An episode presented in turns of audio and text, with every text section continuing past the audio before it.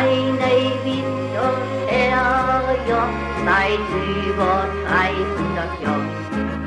Wir kennen keine Ärger, drum wären wir auch nicht froh. Bei uns ist keiner der Letzte. So, hallo und herzlich willkommen zur mittlerweile sechsten Episode von Jedern Ferscht, dem Podcast aus Neuwied. Und ich muss jetzt etwas ganz Wichtiges tun, nämlich noch einen Blick werfen. Ja, der rote LED leuchtet, denn ein Bekannter von mir, äh, der mit einem ähnlichen Projekt unterwegs ist, hatte kürzlich einen besonders prominenten Gast und hat auch mit ihm ziemlich lange ein sehr interessantes Gespräch geführt, aber er hatte nicht die Taste gedrückt, mit der die Aufnahme gestartet wird. Und das möchte ich vermeiden, weil ich heute tatsächlich zum ersten Mal nicht im Tonstudio bei Peter Dümmler in Merlin Sound in Neuwied-Heddesdorf aufnehme, sondern mobil unterwegs bin. Ähm, und das hat auch seinen Grund. Zum einen möchte ich das gerne ausprobieren und möchte ich auch gerne dicht an den Leuten dran sein, mit denen ich spreche. Und zum anderen, ja, gab es hier auch tatsächlich so einiges zu sehen, was als Vorbereitung für das Gespräch ganz interessant ist. Ich mache die Einführung relativ kurz, weil ich glaube, mein Gast von heute kann sich ganz gut selbst vorstellen. Zu Gast bin ich heute bei der Informa GmbH, nein, GGMBH in Oberbiber. Und ja, mein Gesprächspartner heute ist Heike Louis. Hallo Heike. Hallo.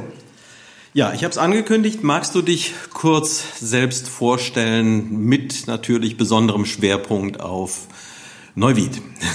Okay, also mein Name ist Heike Louis. Ich bin 57 Jahre alt, bin in Neuwied geboren und habe ähm, ganz viele Teile in meinem Leben in Neuwied verbracht. Bin ein Neuwieder Scherja in mehreren Generationen und da bin ich eigentlich auch sehr stolz drauf, weil Neuwied meine Heimat ist. Ich äh, bin zusätzlich Geschäftsführerin bei der Informa G GmbH in Oberbiber.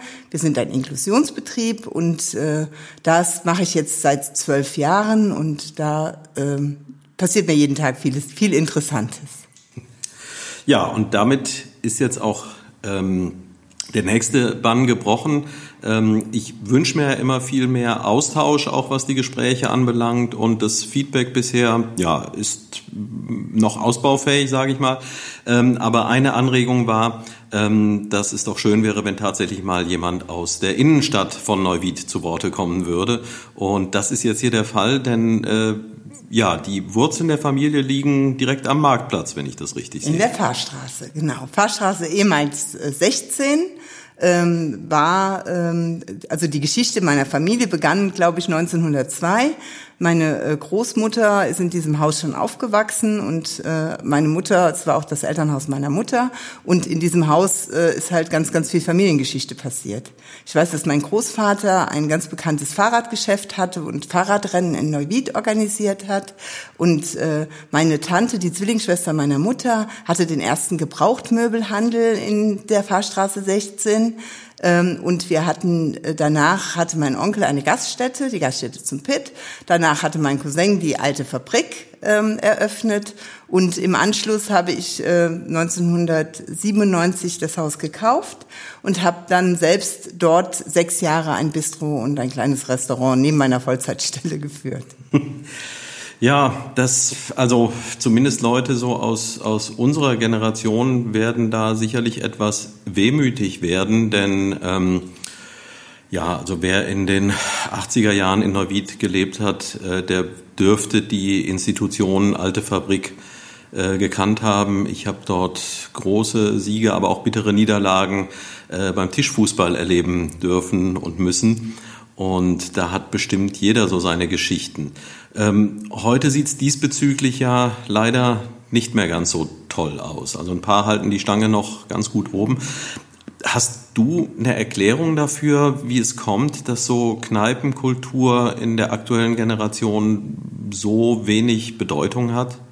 Also ich denke, in Zeiten von Internet und äh, ähm, ähm, ja, Facebook, YouTube, diese ganzen ähm, ähm, äh, Unterhaltungsmedien, die einen schon auch sehr an, an zu Hause fesseln. Es ist heute irgendwie, die Kultur hat sich ein bisschen verändert. Man bestellt Dinge, man geht nicht mehr so gern in die Stadt, sondern man lässt sich die Sachen lieber nach Hause bringen. Ich glaube, dass die Leute ein bisschen bequemer geworden sind.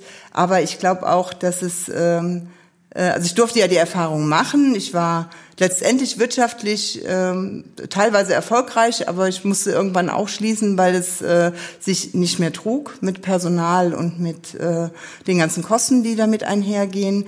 Ähm, aber ähm, die Erfahrung ist schon, dass ich glaube, dass es heute nicht mehr ausreicht, nur ein Kneipier zu sein. Mhm. Man muss heute viel bieten, mhm. weil ähm, an, an Nahrungsmitteln kann man sich alles in, in den bekannten Discountern kaufen und zusammenstellen.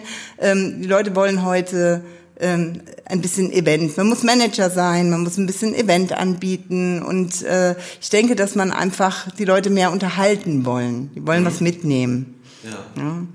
Ich weiß es nicht. Ich äh, fand es sehr spannend die Zeit. Ich habe da unglaublich viel gelernt. Ich war als ich war immer angestellt in meinem Leben und war dann sechs Jahre selbstständig zusätzlich und ich habe da gelernt, ein Unternehmer zu sein, was mir heute in dieser Geschäftsführerstellung, die ich habe, sehr sehr hilft. Ja. Eine Frage, die ich mir da häufig stelle oder wo ich auch darauf hingeführt werde, vielleicht kannst du da auch schon was zu sagen, obwohl damals die Zeit vielleicht noch nicht ganz so weit war. Aber ich höre immer wieder, dass die Regularien inzwischen eben auch immer ähm, heftiger werden, so dass es auch von dem her immer schwieriger wird, wirtschaftlich äh, erfolgreich in der Gastronomie aktiv zu sein. Also sie, man hat letztendlich ähm, natürlich einmal Hygienebestimmungen, die ich aber als sinnvoll erachte. Ja. Die haben wir bei uns hier in der Kantine natürlich auch. Ähm, aber äh, ich denke einfach, dass äh, äh, die Regularien, glaube ich, nicht das Problem sind. Ich glaube, dass das Problem ist, dass die Leute einfach grundsätzlich nicht mehr so viel rausgehen. Mhm. In Neuwied. Ich mhm. weiß nicht, wie es in anderen Städten ist, das kann ich nicht beurteilen. Aber ich, in Neuwied ist halt, wenn man durch die Innenstadt geht, ist wenig los. Wenn man abends weggeht, dann sind die Kneipen, die es gibt, auch nicht voll. Mhm. Und die Leute sind halt, treffen sich vielleicht eher untereinander. Vielleicht ist es ein finanzielles Problem das kann ich nicht sagen, aber ein Wirt braucht halt Strom und er braucht halt äh, Wareneinsatz und er braucht Miete und, ähm, und dann ist man schnell mal 2.000, 3.000 Euro los und die dann am Ende des Monats übrig zu haben, plus das, was einen selbst noch ernährt, äh, das ist heute, glaube ich, sehr, sehr schwer. Nun gut, ich werde sicherlich äh, in einem der nächsten Gespräche äh, mit mindestens einem der verbliebenen erfolgreichen Wirte aus der Stadt sprechen. Und äh, das muss man ja andererseits auch fairerweise sagen. Ähm, sicherlich kann man wehmütig werden, wenn man an vergangene Zeiten denkt, aber immerhin, es gibt ja noch die ein oder andere Möglichkeit, wo man hingehen kann. Und äh, ja, all die Leute, die so vieles schwarz reden, mh, sollten vielleicht auch da mal ein bisschen auf die positiven Seiten gucken, die ja durchaus auch da sind. Und ich glaube, das ist auch eine ganz schöne Überleitung ähm, zu dem Unternehmen hier. Und darüber bin ich ja überhaupt erst auf dich, äh, Heike, aufmerksam geworden. Äh, ich habe neulich in der Rheinzeitung einen Artikel gesehen, äh, da wurde ein Projekt von euch hier vorgestellt. Das fand ich ganz schön. Es hat mich an eine Sache erinnert. Äh, es gibt so eine Legende, ich weiß nicht, ob das tatsächlich stimmt, aber ähm, dass als man in Richtung Raumfahrt gearbeitet hat, dass man bei der NASA untersucht hat, wie kriegen wir das denn hin, dass wir in der Schwerelosigkeit schreiben können. Und die bis dahin verfügbaren Geräte haben eben nicht so ohne weiteres funktioniert und man hatte also sehr große Versuchsreihen gemacht und äh, mit Hochtechnologie ist dann da wohl der Füller draus entstanden. Wie gesagt, nicht drauf festnageln, vielleicht stimmt's auch gar nicht. Äh, mit sehr viel Forschungsaufwand. Ähm, und die Russen haben das Problem gelöst, indem sie den Leuten Bleistifte mitgegeben haben, ohne Hightech. Und das, was ich hier gesehen habe, ähm, ja, war auch eine, eine ganz pragmatische Lösung für das Thema äh, Atem, äh, Nasen-Mundschutz ähm, für Menschen mit Hörbehinderungen. Und vielleicht magst du selbst am besten schildern, wie ihr das gelöst habt. Ja, wir sind hier ein Inklusionsbetrieb. Das äh, heißt, wir arbeiten mit äh, schwerbehinderten Menschen. Wir haben die äh, Covid-19-Krise, hat uns genauso eiskalt erwischt wie alle anderen auch. Und ähm, äh, ich hatte im Prinzip auch Corona gehabt, ganz am Anfang und eine Kollegin hatte mich dann gebeten, ihr ein paar Masken zu nähen, weil ich auch privat ein bisschen nähe und bin dann mit bunten Masken äh, nach meiner Corona-Erkrankung, nach dem Hausarrest hier hingekommen und ähm, habe dann gedacht, ach, wir könnten doch eigentlich auch Masken nähen, weil es war klar, Masken, also alles war knapp, also Gummi, Stoff, alles war knapp. Und wir haben dann im Prinzip habe ich mich mit meiner Haushaltsnähmaschine in mein Büro gesetzt habe aus meinem Büro ein Maskenbüro gemacht und habe, glaube ich, am 2. April angefangen, Masken zu nähen. Und äh, dann haben wir natürlich hier auch hörbehinderte Mitarbeiter, die dann gesagt haben, ja, jetzt für uns ist die Kommunikation so schwierig, wir können das Mundbild nicht erkennen.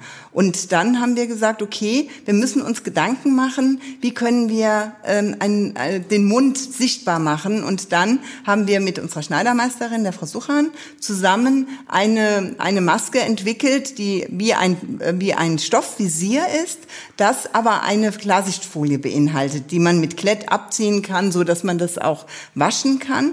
Und ähm, da waren hier unsere Mitarbeiter, unsere gehörlosen Mitarbeiter auch ganz begeistert. Wir haben es dann unsere Dolmetscherin ausprobieren lassen, die ist dann zum, also Gebärdensprachdolmetscherin, die hat das dann bei den Terminen getragen und das ist sehr gut angekommen. Mhm. Und äh, durch eine Kollegin, die hier bei uns die Öffentlichkeitsarbeit macht, die das in Facebook Facebook veröffentlicht hat, ähm, kam dann im Prinzip auch die Rheinzeitung auf uns zu.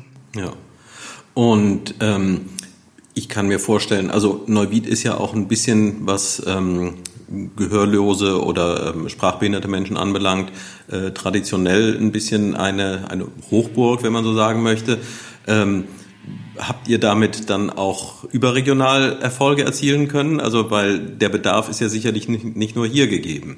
Also ich weiß, dass wir 50 Masken nach Hamburg geschickt haben. Mhm. Also wir haben schon ähm, auch Anfragen aus Deutschland bekommen, also aus, aus äh, ganz Deutschland bekommen. Und wir haben halt äh, einen Teil von Masken verschickt. Ich denke, dass wir ungefähr drei bis 500 Masken, 300 bis 500 Masken, glaube ich, wenn ich das jetzt mal grob überschlage, verkauft haben. Mhm. Na, eine ganze Menge.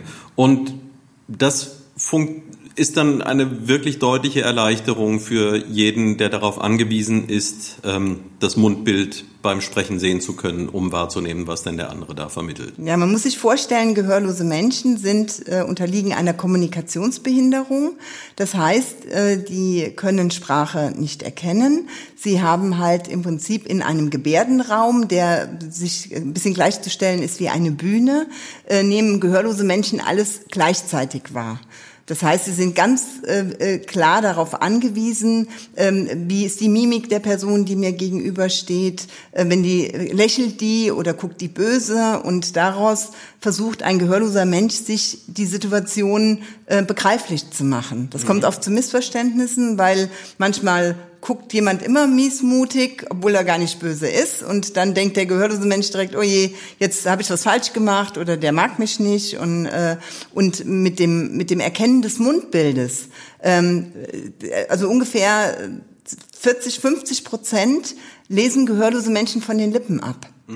Und äh, wenige Menschen können Gebärdensprache. Hier bei uns in der Firma können alle Gebärdensprache. Das ist ein tolles Medium der Inklusion. Ähm, und äh, aber wenn die Gehörlosen nach draußen gehen, zum Müller einkaufen oder sonstiges, dann versuchen sie sich selbst mitzuteilen. Das verstehen dann die Verkäufer nicht. Und wenn sie im Prinzip selbst ähm, äh, etwas verstehen wollen, äh, ist es ihnen durch die Maske beim Gegenüber auch nicht möglich. Hm. Hm. Tja, interessante Sache auch in dem Zusammenhang, dass wir ja hier gerade einen Podcast aufzeichnen und dass ihr, liebes Publikum, den jetzt anhört und Tja, für alle von uns relativ selbstverständlich, aber für denjenigen, der nicht hören kann, äh, schon wieder eine ganz gewaltige Schwelle. Vielleicht Anreiz für mich dann auch mal drüber nachzudenken, ob ich die Dialoge nicht auch transkribiere und dann zum Nachlesen anbiete. Ähm, Vielleicht magst du noch ein bisschen mehr erzählen zu dieser GGMBH. Vielleicht auch äh, wirklich für jeden, der da äh, weit von entfernt ist. Wofür steht denn überhaupt das erste G? Also das erste G ist ein kleines G und das steht für Gemeinnützigkeit. Die Informa gibt es als, ähm, als Firma ähm, entstanden aus einer Elterninitiative von Eltern gehörloser Kinder, die sich Sorgen gemacht haben, was passiert denn jetzt mit meinen Kindern, wenn ich wenn die Kinder in den Beruf wechseln sollen. Wer unterstützt die da? Schule ist ein, ein, ein Schutzraum, aber Arbeitsleben äh, ist nochmal eine neue Welt. Und da hat ein Vater, der ein evangelischer Pfarrer aus Andernach, hat einen Förderverein für Hörgeschädigte gegründet. In, quasi mit dem Schulverein äh, ging der einher und hat dann, als sein Sohn in die, äh, in die Arbeitswelt übergeleitet werden sollte, ähm, einen Fachdienst gegründet. Also hat Menschen eingestellt, eine Person, eine Verwaltungskraft eingestellt und einen Sozialarbeiter. Und so ist im Prinzip, sage ich jetzt mal grob, die Informa entstanden. Wir haben uns entwickelt an dem Bedarf, den gehörlose Menschen haben. Wir haben angefangen mit einer ausbildungsbegleitenden Hilfe und haben danach eine äh, Betreuung in der Arbeitslosigkeit gehabt, eine, eine Begleitung im, äh, im Arbeitsleben. Das heißt, wir begleiten gehörlose Menschen im Prinzip über den gesamten Lebenszyklus. Mhm. Und wir haben dann im Prinzip angefangen nach, dem, nach der Arbeitswelt, äh, kam die Familiengründung, dann sind wir eingestiegen in die sozialpädagogische Familienhilfe, dann in die Frühförderung, dann in das betreute Wohnen. Und so haben wir uns sukzessive weiterentwickelt und im Moment besteht die Informa aus äh, mehr als 60 Personen, die hier im Prinzip auch für gehörlose Menschen, für und mit gehörlosen Menschen arbeiten.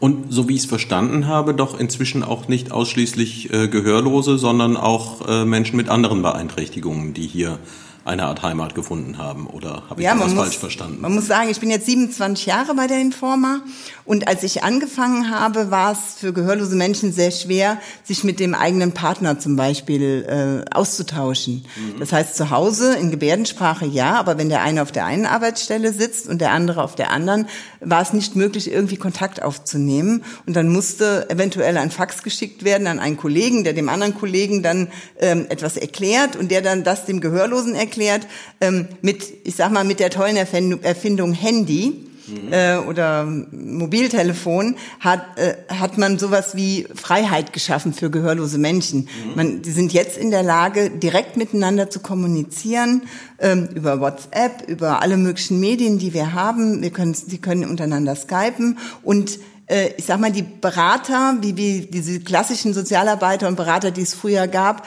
sind heute in dieser Form nur noch bedingt notwendig. Also man kann viel alleine, man kann auch einen anderen Gehörlosen fragen, was hast du erlebt? Und ähm, gehörlose Menschen tauschen sich da auch untereinander im Netz aus. Und wir haben halt Fachdienste, die äh, gehörlose Menschen noch unterstützen. Äh, und wir haben halt irgendwann überlegen müssen, wir haben über 20 Sozialarbeiter beschäftigt, wir müssen uns öffnen, auch für alle Behinderungsarten. Und deswegen ist, ähm, sind wir ein Inklusionsbetrieb, weil wir ähm, keine Angst vor jeglichen Behinderungsarten haben. Mhm. Wir haben auch äh, Menschen beschäftigt, die haben ein Down-Syndrom, Menschen, die sind gehörlos, Menschen, die also zwei Personen, die eine Sehbehinderung haben. Wir haben äh, äh, sechs Leute beschäftigt, die letztendlich hier im Budget für Arbeit äh, arbeiten. Die wären normalerweise in einer Werkstatt für behinderte Menschen ähm, die aber im Prinzip über das persönliche Budget hier bei uns Tariflohn äh, erhalten. Mhm. Und das ist das, was, glaube ich, das Besondere an der Informa ist. Wir sind ein Inklusionsbetrieb, der im Prinzip jedem Mitarbeiter einen Tariflohn zahlt. Ja, und das ähm, ist mein Eindruck. Also ich habe mir das heute hier angeschaut und mein Eindruck war zum einen, dass ihr auch dafür relativ offen seid. Also äh, dass wenn jemand vielleicht jetzt etwas Neugierde entwickelt hat äh, aufgrund dessen, was er heute hier im Podcast erfährt, ähm, habe ich den Eindruck, äh, ja, ihr werdet sicherlich jetzt nicht hier Gruppen durchführen wollen, aber wenn jemand Interesse an diesem Unternehmen hat, äh, dann wird er hier sicherlich auch die gewünschten Informationen bekommen können. Ähm, insgesamt ähm, ist meine Einschätzung, dass für viele Leute diese Welt noch immer, es hat sich geöffnet, aber noch immer eine ist, die etwas abgeschottet ist und wo man Abstand von nimmt. Und ähm, da tut es halt andererseits gut wahrzunehmen, dass es auch ganz anders geht, dass das hier wirklich den Eindruck eines äh, Wirtschaftsunternehmens macht, das funktioniert, das in die Gesellschaft eingebunden ist und das auch noch ganz andere positive Impulse setzt. Mm, Ihr kümmert euch auch ein bisschen um die Umwelt oder um das nähere Umfeld hier in der Gegend. Magst du da ein bisschen was zu erzählen? Ja, ich möchte gerne ein bisschen ausholen. Wir haben ein Leitbild, was im Prinzip niemanden diskriminiert und jeden gleich behandelt. Für uns ist es ganz wichtig als Inklusionsbetrieb, ähm, äh, wir lernen oft äh, behinderte Menschen oder verzweifelte Eltern kennen, die sagen, mein Kind passt nirgendwo rein oder mein, mein Kind ist manchmal auch 50 Jahre alt. Ne? Dann kommen Eltern, die vielleicht äh, schon älter sind, die nicht wissen, was mit ihren ja, Angehörigen passieren soll. Und dann gucken wir uns die Leute genau an und versuchen, Einzellösungen zu schaffen. Das bedeutet Inklusion. Mhm. Da können wir ähm, äh, also eine inklusive Lösung bekommt man nicht in, in einer großen Gruppe hin. Man muss sich einen Mensch angucken, man muss mit diesen Menschen Ideen entwickeln, man muss Visionen mit diesen Menschen haben und dann ähm, schafft man auch, ähm, ich sag mal, sehr, sehr schöne Beispiele. Wir haben davon eine ganze Menge und wir führen sehr wohl Gruppen hier durch und wir sprechen jeden an und jeder, der Interesse hat, kann herkommen. Also mein Kollege, der Klaus Gleichhoff, der dich eben auch durch die äh, Firma geführt hat, der macht das sehr gerne und macht das auch sehr gut. Wir zeigen gerne, wer wir sind und dass wir was ganz Besonderes sind. Ja. Und wir haben halt auch zum Beispiel einen Esstisch, unsere Kantine, da arbeiten gehörlose Frauen und auch Männer, aber jetzt im Moment gerade äh, zwei gehörlose Frauen, die bedienen dich auch, die geben dir das Essen, die unsere Kunden gebärden mit unseren Kollegen und das ist einfach, ähm, hier kann man erleben, wie Inklusion funktionieren kann. Das ist eine ist eine ganze Menge Arbeit für die Menschen, die vielleicht nicht behindert sind, aber es ist auch, ähm, es ist auch eine große Bereicherung, weil wir versuchen, die Basis zu schaffen, ähm, äh, um gehörlosen Menschen oder überhaupt Menschen mit Behinderung ähm, ähm, ja, zu zeigen, dass jeder Mensch Ressourcen in sich hat. Mhm. Und wir gehen mit Umwelt ganz sanft um. Wir versuchen hier in der Firma ähm, äh, wenig Müll zu produzieren. Wir ähm, haben Projekte, das heißt zum Beispiel zu uns kommen auch Menschen, die ähm, in der Arbeitsgelegenheit arbeiten. Vielen ist das eher bekannt als ein Eurojob. Und das sind Menschen, die mehr als fünf Vermittlungshemmnisse haben, die hier im Prinzip zu uns kommen und Gemeinschaft erleben. Und mit denen, wir haben überlegt, was können wir mit denen herstellen, was in keiner Konkurrenz zu irgendwas steht. Und dann haben wir gesagt, wir machen, ähm, wir, wir bringen den Menschen die Natur nah. Mhm. Wir haben ein, äh, ein Projekt, wir pflegen die Obstwiesen in Oberbiber. Also wir gucken, wir haben da Ehrenamtler, die uns da unterstützen. Und da gehen unsere, äh, ich sage jetzt auch mal Kollegen in Anführungsstrichen, gehen dann auf die Obstwiesen, die anderen bauen Insektenhotels oder Nistkästen oder Fledermaushäuser. Äh, und äh, wir versuchen die, zum Selbstkostenpreis geben wir die ab, aber die Menschen produzieren was und produzieren was Sinnvolles. Und ähm, die, diese Sachen werden mit Freude gekauft. Und das ist auch gleichzeitig eine Anerkennung für die, die es dann herstellen. Ja. Das bedeutet, dass ihr einerseits eben tatsächlich klassisch wirtschaftlich agiert, sprich, dass ihr Dinge herstellt, die auch verkauft werden. Und ich habe gesehen, zum Teil sind das ja auch wirklich ähm, Abnehmer aus dem industriellen Bereich, für die da gefertigt wird, aber eben auch kunsthandwerkliche Dinge, die vielleicht eher über Märkte vertrieben werden. Äh, nichtsdestotrotz ist all diese Arbeit ja ganz sicher auch immer damit verbunden, äh, wo lassen sich Budgets generieren, wie kann man Fördergelder akquirieren, wo sind Mittel, die für sowas verfügbar sind. Wie bekommt man das geregelt in einem äh, Behördendschungel, der doch immer komplexer wird? Mit viel, viel Engagement und mit äh, viel, viel ähm Arbeit, sage ich jetzt mal. Wir ähm, sind ein Wirtschaftsunternehmen, ein Inklusionsbetrieb ist ein Wirtschaftsunternehmen. Wir werden oft mit Werkstätten für behinderte Menschen verglichen. Jetzt ist da der Unterschied, dass Menschen ähm, ein Taschengeld erhalten. Hier bekommen sie Tariflohn. Das heißt für uns auf der anderen Seite, wir müssen diese Löhne erwirtschaften. Und das mhm. sind teilweise sind das 140.000 Euro im Monat, die wir erwirtschaften müssen. Mhm. Und wir haben jetzt im Moment 60 Mitarbeiter. Davon sind äh, 40 Prozent schwerbehindert verändert und wir sind halt in Kontakten mit Agenturen, mit Landesamt, mit äh, wir äh, stellen Anträge bei Aktion Mensch, wir versuchen alle Fördergelder auszuschöpfen, um zu überleben. Mhm. wir sind eine der ältesten Inklusionsbetriebe in Deutschland ähm, und ich denke, dass es ähm, also zeitlich abzusehen ist, dass immer mehr Inklusionsbetriebe auch kaputt gehen, weil letztendlich ist es schon wirklich mit viel, viel Engagement verbunden, dass so ein Betrieb, wie wir ihn hier haben, überleben kann. Und wir sind immer froh, wenn wir unsere Bilanz mit einer schwarzen Null abschließen. Das ist immer manchmal auch eine Wackelpartie. Ja. Braucht man ein bisschen Mut für, um hier Geschäftsführung zu machen. Gut, wobei die letzten Monate sicherlich gezeigt haben, dass das in ganz, ganz vielen Bereichen der Fall sein kann, äh, dass eben empfundene Sicherheiten nicht die Tragfähigkeit immer besitzen, äh, die man sich wünschen würde. Woher kommt bei dir die Befürchtung, dass vergleichbare Betriebe in Schwierigkeiten geraten werden oder nicht mehr fortgeführt werden könnten?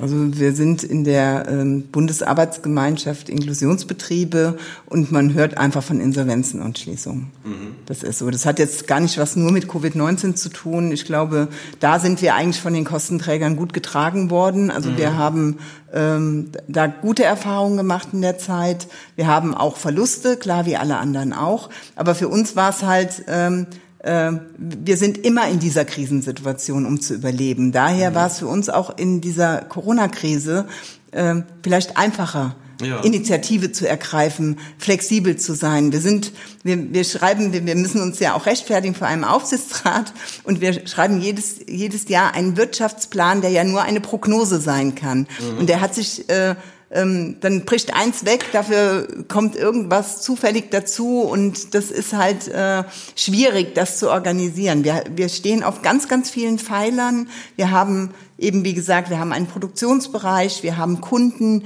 die aus der Region sind, wir haben industrielle Kunden, wir haben ähm, Auftraggeber, das ist, sind die, die, die, die Kommunen, das ist das Land.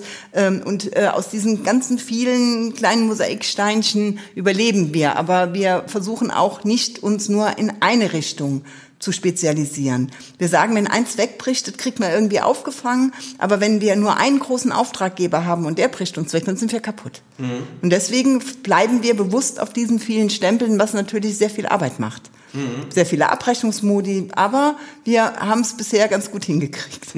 es war schon manchmal knapp, aber wir kriegen es ganz gut hin und wir sind auf einem ganz guten Weg. Ja. Auch. Ja, ich fand äh, gerade auch das, das äh, Projekt, was du angesprochen hast, hier mit den Streuobstwiesen sehr charmant, weil ähm, das ist ja wirklich auch etwas, was die Landschaft hier durchaus ausmacht und ja, etwas, was lange Zeit wichtig war äh, und was im Moment verloren zu gehen droht äh, und wo man nur froh darüber sein kann, wenn sich jemand kümmert. Und wie sieht dieses Kümmern konkret aus? Also das Kümmern ist, dass wir dort mit den Ehrenamtlern zusammen, wir haben also einen Traktor gekauft, einen uralten Traktor und wir fahren auf diese Obstwiesen, die äh, Bäume werden geschnitten, das Gras wird gemäht, die Äpfel werden auch teilweise geerntet. Wir machen dann hier Projekte mit Schulklassen, wo wir ähm, äh, die Äpfel pressen und den Kindern den frischen Apfelsaft äh, äh, zur Verfügung stellen. Wir haben das hier in der, in der Kita in, in Oberbiber gemacht. Dann haben wir eigentlich wir haben eine Apfelwoche gehabt und dann haben wir einfach gesagt, okay, wir pressen euch die Äpfel und ihr probiert mal einen frischen Apfelsaft und die haben dann Kuchen gebacken mit Äpfeln, das war halt Thema Äpfel und äh, wir ähm, setzen uns halt für den Umweltschutz ein. Wir haben mhm. zum Beispiel in unserer Kantine schon seit mehr als fünf Jahren Pfandbehälter.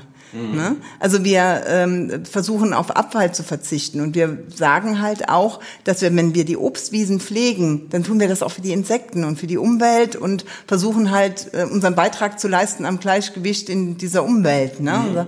Mhm. Und äh, äh, und dann werden wir halt unterstützt von unseren äh, Arbeitsgelegenheiten und von unseren Ehrenamtlern und dann pflegen wir und dann werden die Bäume werden geschnitten und gepflegt und wir haben da ganz tolle Ehrenamtler, die dann auch unsere Leute anleiten. Und das ist, äh, ähm, ich finde immer, wenn man was, was, was, was bearbeitet, was wächst, oder wenn man zum Beispiel Essen bearbeitet, das hat was, was, was lebendig ist, dann hat man im Prinzip auch ähm, schnell ein Ergebnis und man ist an einem Prozess beteiligt. Mhm. Und viele Menschen, die hier bei uns, die zu uns kommen, die sind an keinen Prozessen mehr beteiligt. Die sitzen zu Hause und keiner interessiert sich mehr für sie. Ne? Die erhalten zwar ihr, ihren Lebensunterhalt oder ihre Grundsicherung und hier fangen wir an, den Menschen, uns wieder für diesen Menschen zu interessieren. Und da merkt man richtig, wie, wie gut denen das tut. Ja, und da gibt es auch Beispiele, wo Entwicklungen stattgefunden haben, die man kaum noch für möglich gehalten hätte. Also wir haben mindestens zehn Personen eingestellt aus den aus der ähm, aus ich sag mal, aus der 1 Euro Welt, mhm. weil die Menschen hier äh, gewesen sind, die haben sich hier gut gezeigt, die haben gesagt, könnt ihr uns nicht einstellen und wir haben dann natürlich müssen wir dann verhandeln mit den Jobcentern, wir müssen sagen, was kriegen wir an Zuschüssen. Wir haben alleine dieses Jahr über eine bestimmte über eine bestimmte Maßnahme sechs Personen eingestellt, die so ungefähr 60 Jahre alt sind. Mhm. Ne, die sind bei uns in einem Projekt für fünf Jahre. Das heißt, sie können mit uns in Rente gehen ja. und ähm, erwirtschaften ihren Lebensunterhalt und äh, haben so ähm, jeden Tag die Möglichkeit, was Sinnvolles zu tun. Und hier muss ich echt sagen, wir versuchen wirklich nur auch sinnvolle Aufträge anzunehmen. Ja, ja, den Eindruck habe ich gewinnen können, als ich hier durch die Räume gegangen bin. Ähm, da ist nichts, was äh, den Eindruck macht, auch das ist ja so eine Assoziation, die man auch häufig hat. Du hast es vorhin schon äh, auch erwähnt, die Differenzierung zur klassischen Werkstatt für Behinderte. Ähm, bei denen, wer da reinguckt, man oft den Eindruck gewinnt, äh, das ist eine Art Beschäftigungstherapie und ob die Leute das jetzt machen oder nicht, spielt eigentlich gar nicht wirklich eine Rolle und das ist hier definitiv nicht so. Äh, nach das dieser Schilderung muss ja. ich kurz ein, ein, einhaken. Ähm, ich glaube, dass Werkstätten sehr wertvolle Arbeit leisten. Ja. Ich möchte da jetzt nicht äh, den Eindruck erwecken, dass es jetzt irgendwie so in die negative Ecke geht. Ähm, ich glaube, also meine persönliche Überzeugung ist, wenn ich, äh, wenn ich ähm, mein Leben selbst, selbstbestimmt regeln will, muss, muss ich auch selbst Lohn erwirtschaften. Mhm. Und dann kann ich mir Hilfen einkaufen oder ich kriege Hilfen von der, von der Kreisverwaltung oder welche Möglichkeiten es da gibt. Aber ich kann mein Leben nur selbst in die Hand nehmen, wenn ich es auch finanzieren kann. Ja. Wenn ich Miete zahlen kann, wenn ich Essen zahlen kann. Das ist halt eben in Werkstätten leider nicht so. Mhm. Das heißt, ähm, da ist ein anderes Konstrukt. Ja. Unser Konstrukt ist, selbstbestimmtes Leben, Leben auf Augenhöhe in der Gesellschaft ähm, und äh, richtige Kollegen haben, sage ich jetzt mal, mhm. und nicht richtige und, und nicht nicht behinderte Anleiter, sondern wirklich Kollegen aller Couleur, aller Hautfarbe, aller sexuellen Ausrichtung. Das ist uns alles vollkommen egal. Wir versuchen Menschen einen Wert zu geben, Ressourcen ähm, herauszukitzeln und auch äh, versuchen mit äh, ähm, die, die Dinge, die man mag und die man gut kann, davon mehr zu machen und Menschen zu motivieren. Und ähm, daher ist es halt ähm, bei uns auch wichtig, bei uns gibt es auch Pflichten. Also wir, wir setzen uns auch auseinander mit, mit auch jemandem, der eine geistige Behinderung hat. Mhm. Wenn wir einschätzen, der muss 20 Prozent bringen, dann wird er sich an die Pausenregelung halten. So lange bleiben wir dran. Und ich denke, dieses äh, wertgeschätzt werden und ernst genommen werden, heißt auch, ich muss Pflichten übernehmen. Ja. Und das finde ich ist in der Behindertenwelt leider häufig nicht so. Mhm. Die Eltern nehmen schon viel ab dann vielleicht die Einrichtung. Einrichtung lasse ich jetzt einfach mal raus, aber die Eltern nehmen den Kindern viel ab. Oft kriegen die gar keine eigene Post. Und wir haben einen jungen Mann, der ist gehörlos, den haben wir quasi seiner Mama jetzt mit 50 Jahren entrissen. Ne, und haben gesagt, der muss jetzt langsam mal alleine leben. Irgendwann sind sie tot. Ja. Ne? Und der wusste noch nicht mehr, dass man einen Einkaufschip in einen Einkaufswagen tut. Der hat seine Pizza immer mit, mit, dem, mit, dem, mit der Folie in die Mikrowelle reingetan. Ne? So. Und so Sachen üben wir mit den Leuten. Ja. Und der kann jetzt alleine leben. Im Rahmen seiner Möglichkeiten. Mhm. Ja, und das ist, denke ich, auch das äh, Faszinierende in solchen Zusammenhängen und auch in anderen, ähm, dieses, dass es gibt dieses schöne, diesen schönen Spruch, Not macht erfinderisch. Und ja, manchmal tut es uns allen gut, auch in eine gewisse Not- oder Drucksituation reinzukommen, weil wir dann erst merken, naja, ich bin ja doch nicht hilflos, sondern äh, irgendwie kriege ich es hin, sei es, dass es darum geht, den Chip in den Einkaufswagen reinzustecken äh, oder auch vielleicht weitaus komplexere Dinge umzusetzen. Und äh, auch da äh, gibt es ja wirklich sehr, sehr äh, charmante Beispiele. Ich habe kürzlich hier was erlebt auf einem Campingplatz hier ganz in der Nähe, äh, wo ich auch den Eindruck hatte, dass da ein äh, junger Mann mitarbeiten würde, ein äh, Mann, der offensichtlich auch eine Beeinträchtigung hatte und ähm, Nein, der lebt aber über den Sommer dort und macht sich aber dort auch nützlich. Und es war ganz offensichtlich, äh, dass die Besitzer froh darum sind, auch ihn äh, mit an Bord zu haben. Und das ist vielleicht ein bisschen eine ähnliche Geschichte wie die, die ihr hier erlebt. Also, dass man dazu neigt, vielleicht zu früh äh, die Flinte ins Korn zu werfen und zu sagen, na ja, da ist sowieso nichts zu wollen. Und aber ja, wenn man dann mal will, dann kommt auch eine ganze Menge bei raus. Ähm, vielleicht noch mal ein Schlenker ein bisschen zurück äh, auch zu deinem Zugang hierhin, denn äh, in die Wiege gelegt war dir diese Arbeit ja nicht unbedingt. Vielleicht magst du da noch mal ein bisschen was zu erzählen. Wie bist du denn überhaupt in diesen Beruf reingeraten? Ja, das ist, äh, das weiß man ja nie so genau, warum man in einem Beruf landet. Also ja. ich bin, ähm, bin äh, also meine Mutter war alleinerziehend. Mein Vater ist weg, da war ich fünf Jahre alt und äh, ich habe noch zwei ältere Schwestern und wir haben halt ähm, ähm, gelebt, auch von Sozialhilfe. Das heißt, wir haben schon auch mitbekommen, dass das äh, Leben ähm, ein paar Tücken hat und dass man, äh, dass man ähm, auch ohne viel Geld eine relativ glückliche Kindheit haben kann, das muss ich auch sagen.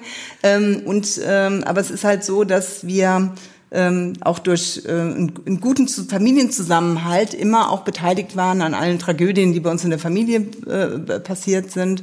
Und es ist einfach so, dass wir ähm, ja im sozialen, meine beiden älteren Schwestern sind im sozialen Bereich gelandet und ich habe dann ähm, äh, habe dann versucht, meinen Schulweg zu begehen. Also wenn man ein Scheidungskind der 70er Jahre ist, dann ist das nicht so einfach in Schulen. Man wird äh, schon wurde klassifiziert. Man wurde, also ich mir zum Beispiel ist passiert, ich bin von der A-Klasse in die C-Klasse gekommen, als äh, bekannt wurde, dass meine Eltern geschieden sind. Ah, ja. Damit war ganz klar auch, ich werde niemals ein Gymnasium besuchen. Ne? Und ähm, welche Schule war das? Hm, das möchte ich nicht sagen. Oder soll ich sagen? Es war, es war die Sonnenlandschule Neuwied. Mhm. So und ähm, äh, und ich habe dann versucht äh, äh, und ich war, glaube ich, kein dummes Kind mhm. und ähm, wurde dann aber durch die Trennung meiner Eltern hatte ich, äh, ich glaube, vier Grundschulen besucht. Die ähm, Sonnenlandschule war die vorletzte und aufgrund des Vorfalls bin ich dann in die Marienschule gekommen und äh, habe dann als Kind getillt. Ich habe dann irgendwann gesagt, so ich gehe jetzt nicht mehr in die Schule.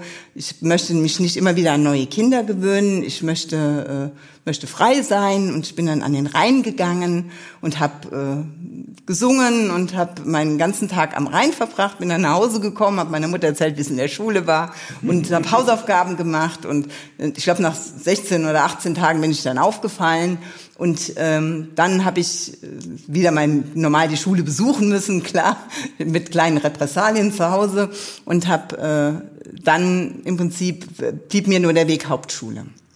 Mir wurde eine ähm, ja, labile Persönlichkeit nachgesagt, weil ich keiner hat nachgefragt, warum ich nicht äh, in die Schule gegangen bin. Ne? So, ähm, und ich habe dann versucht, in der sechsten Klasse nochmal eine Aufnahmeprüfung im Gymnasium zu machen und habe dann einfach eine schlechte Prognose, obwohl ich eine gute Schülerin war, eine schlechte Prognose von meinem Klassenlehrer bekommen und äh, bin dann im Prinzip habe Hauptschule gemacht, dann äh, habe ich gedacht, ach, was mache ich denn jetzt? Ich habe nie einen Plan gehabt, wo, wo es mich hintreibt. Ich äh, habe immer viele, viele Interessen gehabt. Ich wollte Schneiderin werden oder ich hätte mir auch vorstellen können, äh, Köchin zu werden. Das war halt, aber ich war für alles offen. Ich habe viel als Kind gekocht und habe mich an die Nähmaschine gesetzt und habe halt war immer beschäftigt. Ich hatte nie Langeweile. Und dann bin ich ähm, Hauptschule beendet als Klassenbeste mit acht Einsen. Ne, also war ich fand ich total toll. Da habe ich gedacht, boah, ich bin die Größte. Dann habe ich gedacht, okay, meine Freundin ist zur Handelsschule gegangen und dann habe ich gedacht, okay, ich gehe jetzt auch zur Handelsschule. Dann bin ich da nicht allein. Äh, und meine Mutter war ganz stolz. Die sagte, endlich ein Kind, was nicht in den sozialen Bereich geht. Also, und dann habe ich äh, Handelsschule gemacht und das hat mir überhaupt nicht gefallen. Ich bin von acht Einsen auf sieben Fünfen äh, Im ersten Halbjahr habe ich es geschafft. Wow, ordentliche Bremsung. ja, man muss einfach sagen, die, also früher war es so, ich kann es heute nicht beurteilen, aber früher war es so, die, die Grundbildung in allen Fächern ähm, fehlte. Mhm. Also in Mathematik, kein Englisch, kein Mathe, kein, ne, diese ganzen Dinge, das war schon schwierig. Und dann habe ich äh, Handelsschule gemacht, höhere Handelsschule und dann habe ich äh, Fachoberschule für Wirtschaft begonnen, weil ich Abitur machen wollte. Und äh, habe dann gedacht, hm, irgendwie gefällt's mir hier nicht. Und dann bin ich im Jahr quasi gewechselt zum Sozialwesen und habe dann ähm, in der alten Fabrik in der ganzen Zeit gejobbt. Ich war da Aushilfe und habe dann irgendwie war Aushilfe und habe in einem Wollladen gesessen und zu der Zeit ganz viel gestrickt und da kam meine mittlere Schwester und sagte, ich gehe jetzt Sozialpädagogik studieren. Und dann habe ich gefragt, so, hat man da eine Krankenversicherung? Da sagt sie, ja. Hab so, dann gehe ich mit. Und das war jetzt, also ich glaube, dass ich genau den richtigen Beruf erlernt habe. Aber ich habe äh, nie nach einem Beruf gesucht. Es war mir nie klar, was ich mal werde. Ja? Und äh, ich glaube, dass ich jetzt, also ich bin jetzt da, wo ich bin, ganz richtig, glaube ja. ich. Tja, und auch das zeigt wieder, ja, dass, wenn das Umfeld stimmt, also ich finde gerade diese, ähm, diesen Umschwung eben in der einen Schule überhaupt gar nicht zurechtgekommen, dann in der anderen Schule äh, Musterschülerin und in der nächsten Schule wieder überhaupt gar nicht zurechtgekommen. Das zeigt auch eine ganze Menge von dem, was ihr hier ja adressiert, äh, dass es eben nötig ist, den Menschen ihr passendes Umfeld zu geben, damit sie sich entwickeln können.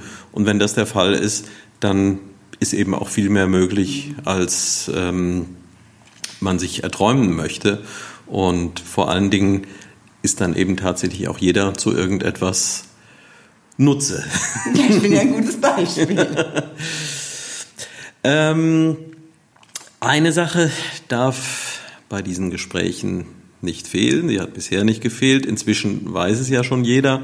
Ähm, dein Lieblingsort in Neuwied oder in der Nähe von Neuwied? Wo fühlst du dich am wohlsten? Also mein Lieblingsort ist der Rhein. Ich bin ein Rheinkind. Ich habe, glaube ich, immer am Rhein gewohnt und ähm, ich finde den Rhein, ich finde, der riecht gut und ich kann mich noch an eine Situation erinnern. Ich, also ähm, dadurch, dass ich viele Dinge mit mir selber ausgemacht habe, war es für mich ich weiß gar nicht, wie oft ich alleine am Rhein entlang gegangen bin, als, als, als ich dann lesen konnte. Es gab früher die Top-Hefte. Mhm. Da habe ich laut äh, singend am Rhein mit den Top-Heften verbracht. Und ein Jahr war, glaube das, ich... Das waren die mit den, mit den, äh, den Pop-Songs, von ja. denen dann die Texte abgedruckt Genau, dann habe ich die mir angelesen oder auswendig gelernt und war laut singend am Rhein unterwegs, obwohl ich überhaupt nicht singen kann.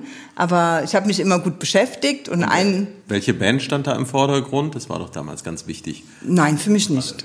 Ich habe da überhaupt gar keine Interessen gehabt. Ich habe einfach Lieder, die ich kannte. Ich ist auch heute noch so. Ich höre gerne Musik, aber ich kann nie sagen, wer ist der Interpret, Interpret oder welche Band. Ich weiß jetzt mittlerweile, dass es gute Bands gibt und ich mag auch gerne Sarah Connor jetzt oder Deutschpop. Das so sowas, das mag ich ganz gerne. Aber äh, ich habe früher keine richtige Band gehabt. Ich war kein Fan von irgendwas. Ja. Ne? Ich war nicht so kein Groupie. Hauptsache, nie. es war im Topheft abgedruckt. Es war irgendwie abgedruckt und ich kannte es vielleicht und ich wollte es lernen und äh, habe dann im Prinzip äh, laut singend am Rhein verbracht, bin aufgewachsen, also die, die Goethe-Anlage, da waren wir ganz oft als Kinder, da habe ich auch noch ganz viele Fotos, wo ich mit meinen Geschwistern als kleines Kind war. Es war früher ein richtiges Ausflugstreffen, mhm. äh, die Goethe-Anlage oder der Pegelturm oder der Schlosspark.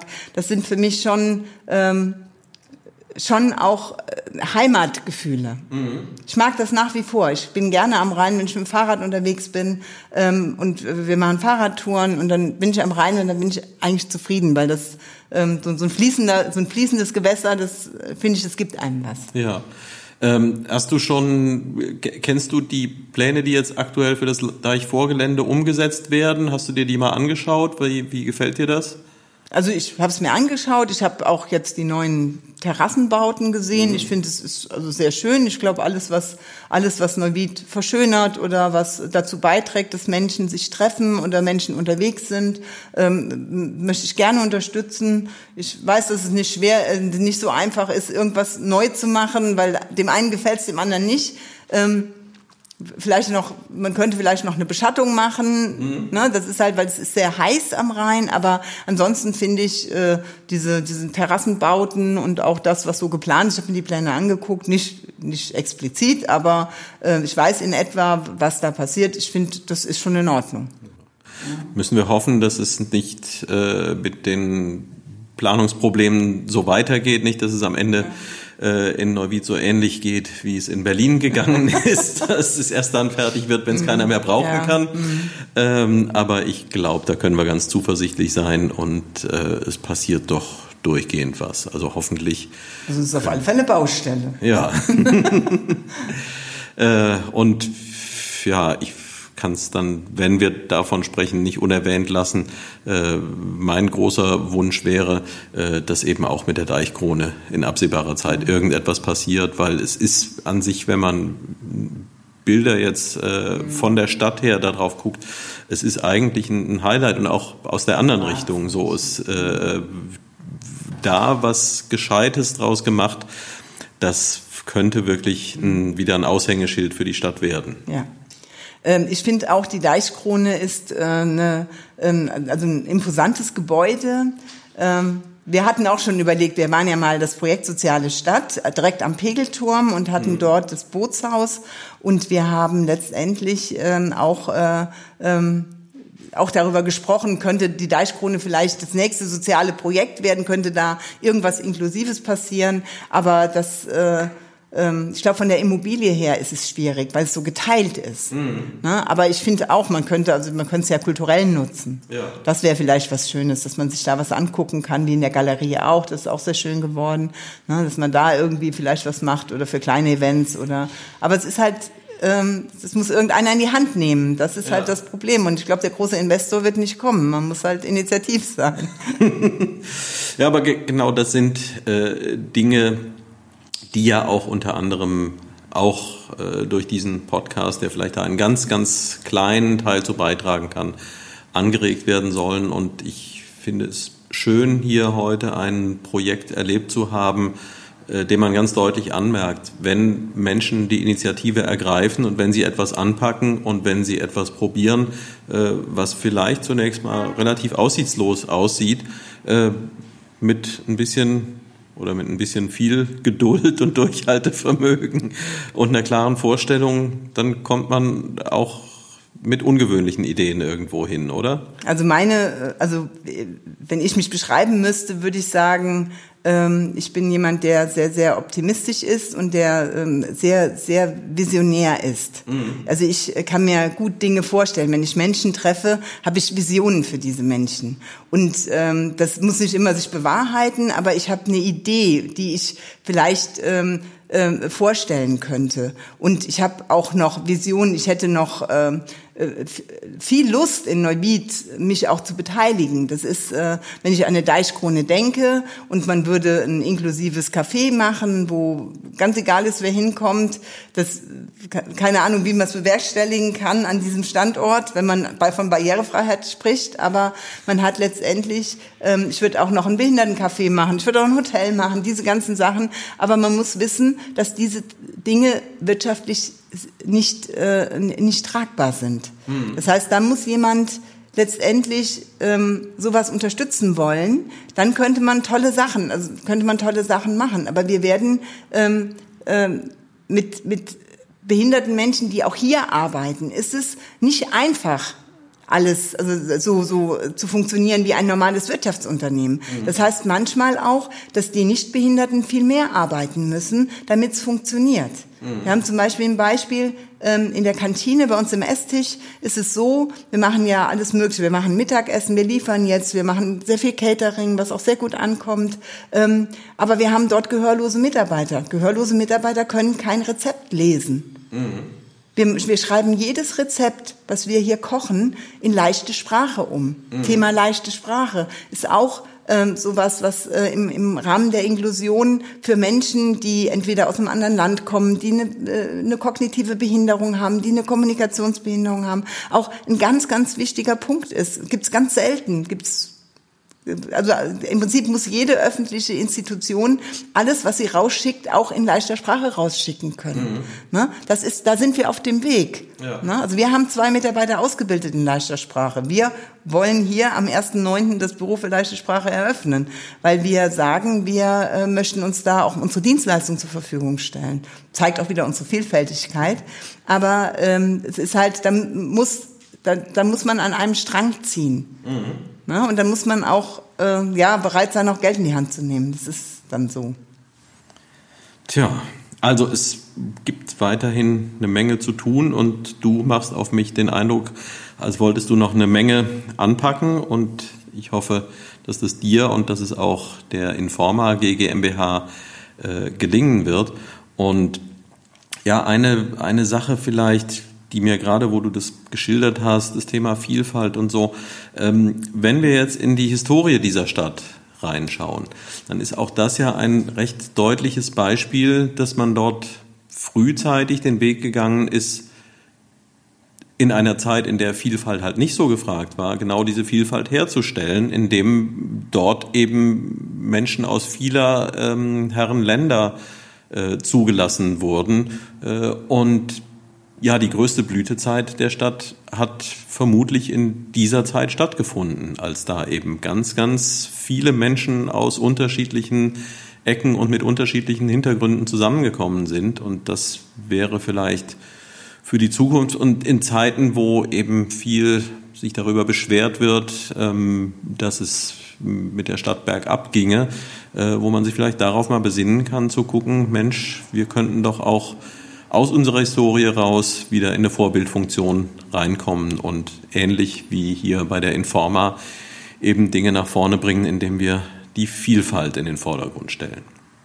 Passiert ja andererseits auch, ist ja zumindest in den Slogans doch sehr vertreten und mein Eindruck ist, nicht nur dort, sondern auch insgesamt. Die 45 Minuten sind sehr schnell rumgegangen. Schon.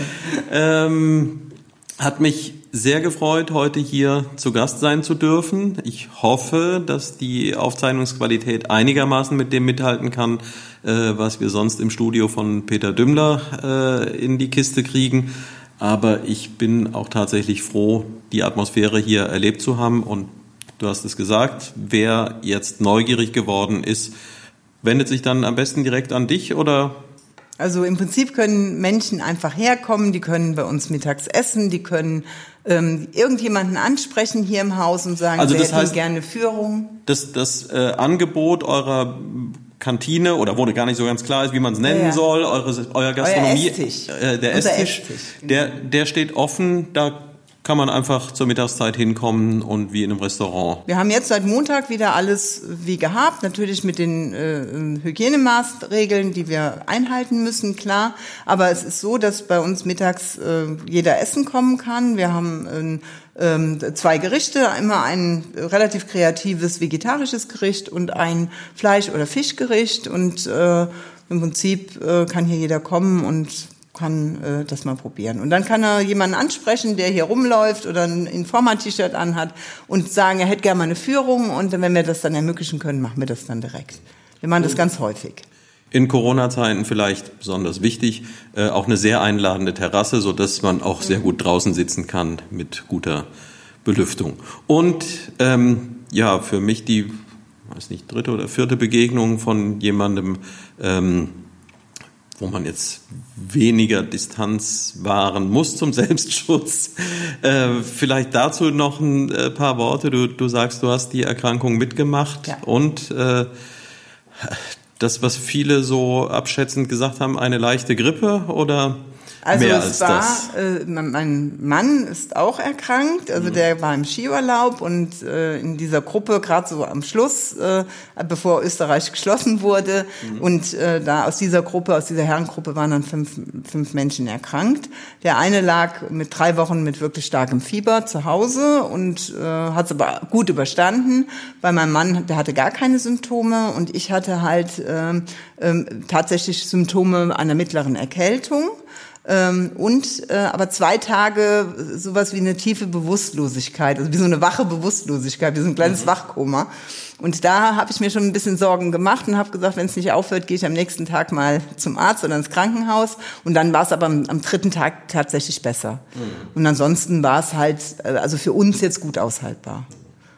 Aber trotzdem nichts, was man jetzt jemandem wünschen würde. Nein, auf gar keinen Fall. Leute sollen alle gesund bleiben. Das ist am besten. Gut, das wünsche ich auch allen Zuhörern dieser Episode und der folgenden. Es wird weitergehen und es ist ganz schön, äh, jetzt das Gefühl zu haben, dass es doch schon den Charakter einer Serie hat und eine kleine Institution geworden ist. Ich freue mich jedes Mal, so interessante Leute hier kennenzulernen. Am Anfang war es für mich ja auch ein klein wenig ein Experiment. Trägt das wirklich? Äh, bisher habe ich den Eindruck, ja, es trägt, wo auch immer ich hinkomme, äh, höre ich interessante Geschichten, lerne ich interessante Leute kennen und ich hoffe, all den Zuschauern geht's ähnlich.